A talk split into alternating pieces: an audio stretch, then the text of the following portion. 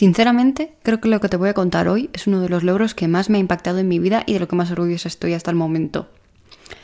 A lo mejor para mucha gente 2.100 euros son pocos, pero ¿qué piensas si te digo que se recaudaron en 20 horas con un libro que todavía no se había impreso Estás escuchando Literatura Juvenil para Escritores, el podcast en el que charlamos del mundo juvenil sin tabús ni tapujos. Al habla Laura Tárraga, escritora de juvenil desde 2016 y todavía no he descubierto cuál es mi género literario. ¡Que empiece el episodio!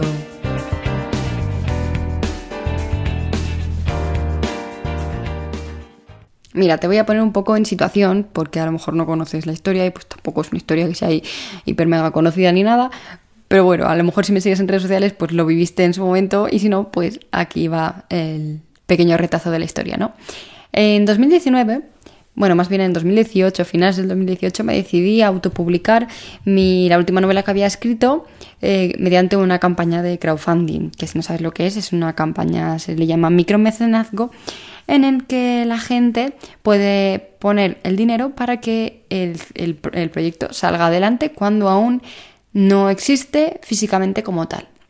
En mi caso, el libro que era Entre Vidas eh, estaba escrito, yo lo había corregido, eso lo había pagado todo de mi bolsillo, ya tenía portada, contraportada y a los personajes ilustrados, o sea, estaba todo listo, pero lo que no tenía era el dinero para imprimirlo. Así que con la campaña lo que pretendía era conseguir ese dinero para enviarlo a imprenta y aparte para poder recoger el dinero que yo había puesto de mi bolsillo para mm, todos los gastos que ya te he mencionado antes. Y el motivo era ese. No tenía ni dinero necesario para sacar el libro con la calidad que yo quería. Al menos sin deberle dinero a nadie, ¿no? Ya me entiendes. Esto del crowdfunding además es una palabra que nos suena muy, muy rara, que ni siquiera sabemos a veces cómo pronunciarla, que la versión española de micromecenazgo se nos puede hacer un poco trabalenguas. Así que, bueno, me sentía un poco intrusa en este sentido eh, me sentía también un poco fraude porque pensaba, ¿cómo le voy a pedir dinero a la gente para sacar mi libro? Pero al final lo intenté plantear de otra manera diferente, ¿no? Intenté pensar que más que pedirle dinero a la gente por la cara, lo que estaba haciendo era una preventa del libro. El libro ya existía, estaba escrito y no tenía que escribirlo de cero. Estaba todo pensado, lo único que necesitaba era un empujón para poder sacarlo adelante. Además, lo bueno que tenía este medio de publicación es que si por algún motivo no llegábamos al dinero que necesitábamos, que en mi caso era 2.100 euros, el, nadie iba a perder dinero. O sea, la gente lo habría puesto, pero no se, le habría no se le iba a cobrar si no llegábamos al total que necesitábamos para sacarlo. Por lo tanto, nadie perdía. Bueno, la gente que quisiera leer el libro perdía, pero bueno, eh, al fin y al cabo eran los riesgos de esa publicación, porque si no lo hacía así, no iba a salir de ninguna de las maneras. Así que bueno, no tenía nada que perder y me lancé a la piscina. Así que, pues eso, no había hecho esto antes. Así que lo primero que hice cuando me... Como me pasa cuando me obsesiono con un tema en general, fue informarme muchísimo. Porque si no lo sabes, soy una persona muy autodidacta y me gusta aprenderlo todo lo que puedo, todo lo que me llama la atención y soy muy de buscar la información y aprender por mis medios, ¿no? Entonces vi miles de vídeos en YouTube de personas que sabían del tema, que eran profesionales, que daban unos cuantos trucos y observé campañas de crowdfunding que habían tenido éxito años atrás o meses atrás o de cualquier otro tipo, sobre todo libros que, o sea, campañas que tuvieran que ver con libros, porque de poco me servía una campaña que pues fuera sobre un aparato tecnológico porque a lo mejor la tecnología tiene otro tipo de público al que yo no me voy a dirigir y que no va a funcionar igual. Y gracias a estas pequeñas pinceladas intenté adaptarlo a mi propia situación. Pero yo creo que lo más importante y lo que marcó la diferencia en esta, en esta campaña fue tener una lista de correo, que es básicamente el tema del que te quiero hablar hoy en general. Porque, a ver, durante este tiempo fue cuando me adentré más en el mundo del marketing online, de lo que yo no tenía ni idea. Eh, mi novio trabaja en eso y no sabía exactamente qué es lo que hacía hasta que me puse a investigar yo por mi cuenta. Y me di cuenta de que había un factor que todos los profesionales repetían sin parar. La newsletter es tu mejor herramienta de promoción.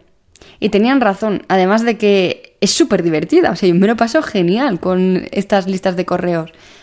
Y te voy a explicar un poco cómo funcionó la pre-campaña que preparamos para lanzar el crowdfunding, porque estuvo formada por tres elementos que creo que fueron los más importantes y los que marcaron la diferencia. Uno fue una página de aterrizaje tematizada y basada en la novela. Hice una página web llamada hotelvistarroja.es porque la novela está ambientada en este hotel, así como que podías meterte un poco más en la historia de lleno y no aterrizabas en mi página web de escritora como tal.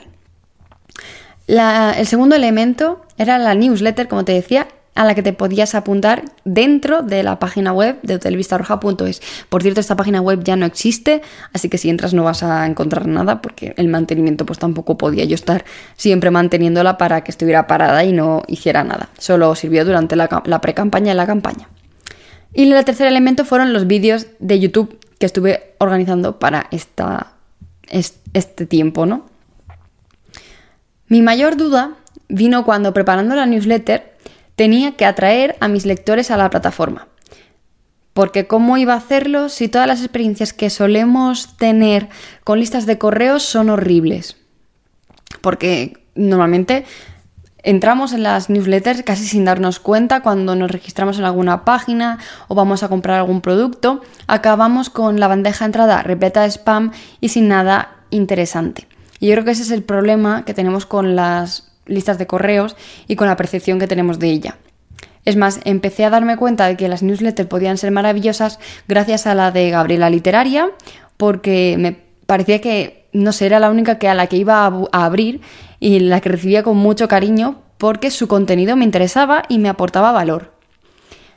Así que como mirando la, lista de correo que me gustaba, que era la de Gabriela, que me gustaba su tono, cómo hablaba, cómo conversaba contigo, a pesar de que no sabía exactamente quién era la persona que la estaba leyendo, empecé a pensar en que yo quería que mi campaña fuera participativa. O sea, que todo el mundo se sintiera parte del proceso de la novela o de la publicación y utilicé esta lista de correo como medio de información VIP. Es decir, los que estuvieran apuntados recibirían la información referente al libro mucho antes de que la gente, que, que no estuviera apuntada. Y obviamente, lo más difícil yo creo que fue decirles o convencerles de que debían guardar el secreto de la información que daba, porque no me parecía justo que la información se filtrara con esas personas que nos habían apuntado al correo. Era VIP, era nuestro pequeño secreto y era la forma que yo tenía de agradecerle que estuviera pensando en mi novela. Así que el mecanismo que seguí fue el siguiente. En redes sociales las noticias se iban a dar en dos formatos, vídeos de YouTube y publicación mediante fotografía en Twitter o en Instagram. Y los lunes se subían los vídeos en YouTube, donde hablaba de, por ejemplo, preguntas frecuentes respecto a la campaña, de las, recompensas que tendría el crowdfunding o el unboxing del libro de pruebas, por ejemplo.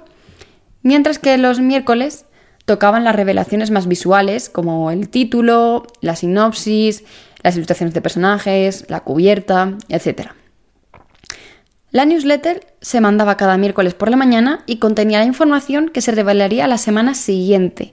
Así siempre sabían con antelación lo que se iba a desvelar. ¿Qué había de bueno? Que la gente generaba mucho hype por redes sociales por sí sola, dando pistas o reaccionando a lo que el resto todavía no había visto. Así conseguía que mucha más gente se apuntara a la newsletter y estuviera atenta a lo que se venía o que pudiera eh, ver en qué momento salía la, campaña y no perderse absolutamente nada de información. Cuando estás en redes sociales muchas veces te pierdes información, datos, porque no estás todo el tiempo allí. Pero sí que es verdad que el correo se queda ahí y si no lo abres, pues se queda en abierto y en algún momento entrarán o te borrarán. Pero bueno, igual que lo hacen contigo, lo harán con 100.000 personas. ¿Qué es lo malo de todo esto? Que después, cuando la información se hacía pública en redes sociales, a la semana siguiente, no tenía tanta repercusión como lo habría tenido si la información hubiera sido secreta desde un principio. Pero bueno, la pre-campaña duró siete semanas, del 15 de enero al 4 de marzo, que es cuando se lanzó la campaña, y durante ese tiempo, haber confiado en mis lectores para darle la información antes que a nadie, que se sintieran parte del proceso de la campaña, que fueran especiales para el libro, que decirles que era su bebé también, que gracias a ellos estaban saliendo, que solo si aportaban podría salir a la luz, que tenían que conseguir que gente se interesara por él porque si no no iba a salir, consiguió que el 5 de marzo a las 8 de la tarde, me acuerdo porque estaba con mis padres, además no paraba de refrescar la, el email porque te llegan notificaciones constantemente, ya conseguimos los 2.100 euros que nos habíamos propuesto como meta para que el libro pudiera imprimirse. Y no solo eso, sino que además descubrí algo que no sabía que me encantaba, que es escribir newsletters. Así que tras acabar la campaña y pensarlo mucho, decidí abrirme una en mi propia web de autora. Y cada vez somos más los que formamos parte de esta pequeña secta, que es como yo les llamo, como nos llamaba en el, en el canal de YouTube y cómo he pasado ese nombre, pues un poco a la newsletter. Las listas de correo pueden ser una herramienta más interesante para fidelizar a los lectores y la verdad es que me parece muy divertida y muy íntima, ¿no?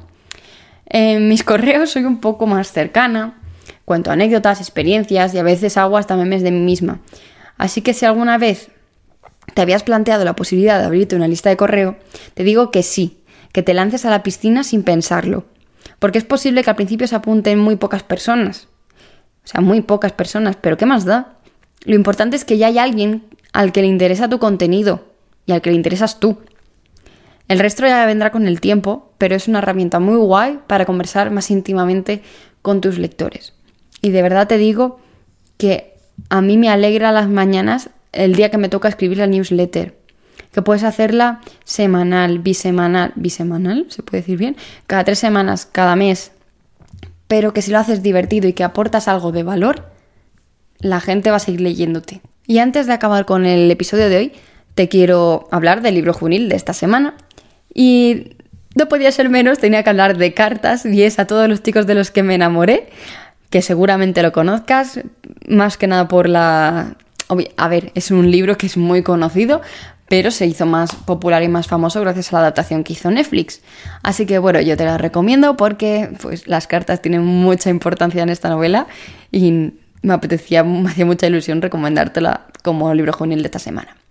Te recuerdo que nos tienes en redes sociales tanto a mí como al podcast, en Twitter, Instagram y Facebook y que si compartes este episodio me ayudarás a llegar a mucha más gente y así pues compartir un poquito de sabiduría entre todos y de experiencias, ¿no? Espero que te haya gustado este episodio y nos escuchamos la semana que viene.